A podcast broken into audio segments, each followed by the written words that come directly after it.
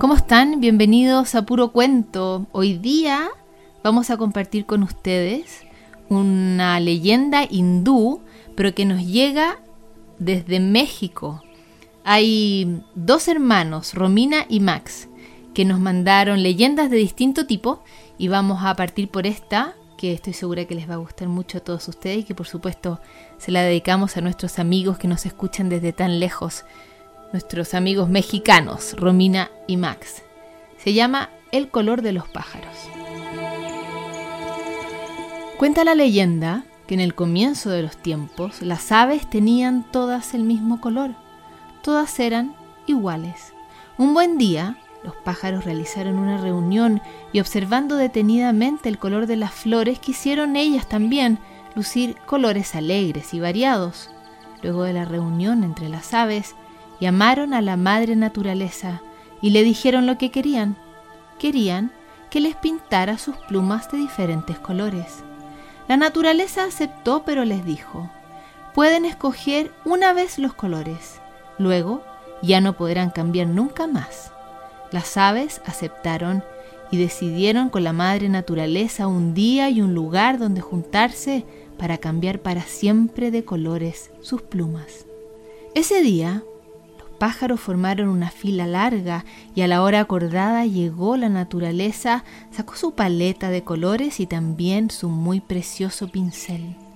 La primera en pasar fue la urraca, quien dijo, Píntame de color negro. Deseo que cuando el sol toque mis plumas, mis plumas se pongan de un color azul oscuro. Pon mi pecho blanco y la punta de mis alas también. Dicho esto, la madre naturaleza empezó a pintar a la urraca. El siguiente en pasar fue el canario, que dijo, píntame por favor de un color dorado. El próximo fue la caturra, quien exclamó, yo quiero tener manchas por todo mi cuerpo, de colores azules, blancos y amarillos. Dicho esto, la madre naturaleza la pintó. A continuación le tocó el turno al loro, que le dijo, yo quiero ser el ave más vista de todas, así que por favor ponme colores muy brillantes. Y eso fue lo que la naturaleza hizo. Después se acercó el pavo real y dijo, yo quiero tener una cola de muchos y bellos colores porque quiero que se vea desde muy lejos. Píntala, por favor, de amarillo, azul, turquesa, rojo, verde y también dorado. Luego de terminar con su descripción, la madre naturaleza puso el pincel sobre el ave y empezó a pintar su cola. Así, una por una, fueron pasando todas por el pincel creador, hasta que la paleta se quedó sin colores. Después de eso, la naturaleza empezó a guardar sus cosas, los pinceles y lo que quedaba en las cajitas para poder marcharse. Cuando terminó de empacar todo y estaba lista para subir a descansar de vuelta a las nubes, se escuchó un pequeño llamado.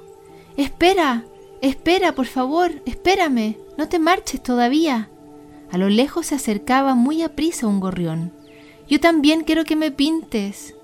La madre naturaleza observó el cuerpo del gorrión y le respondió, ¡Eh!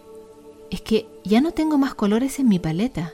Oh, no te preocupes, lo entiendo, no hay problema por ello. De todos modos, no es tan malo ser color marrón respondió él y se alejó dando pequeños saltos como lo hacen todos los gorriones. Al ver esta actitud, la madre naturaleza observó que en su paleta quedaba todavía un color, un amarillo anaranjado. Espera, lo llamó. Tengo una gota de este color. Ven, acércate, para que te pinte al menos un poco.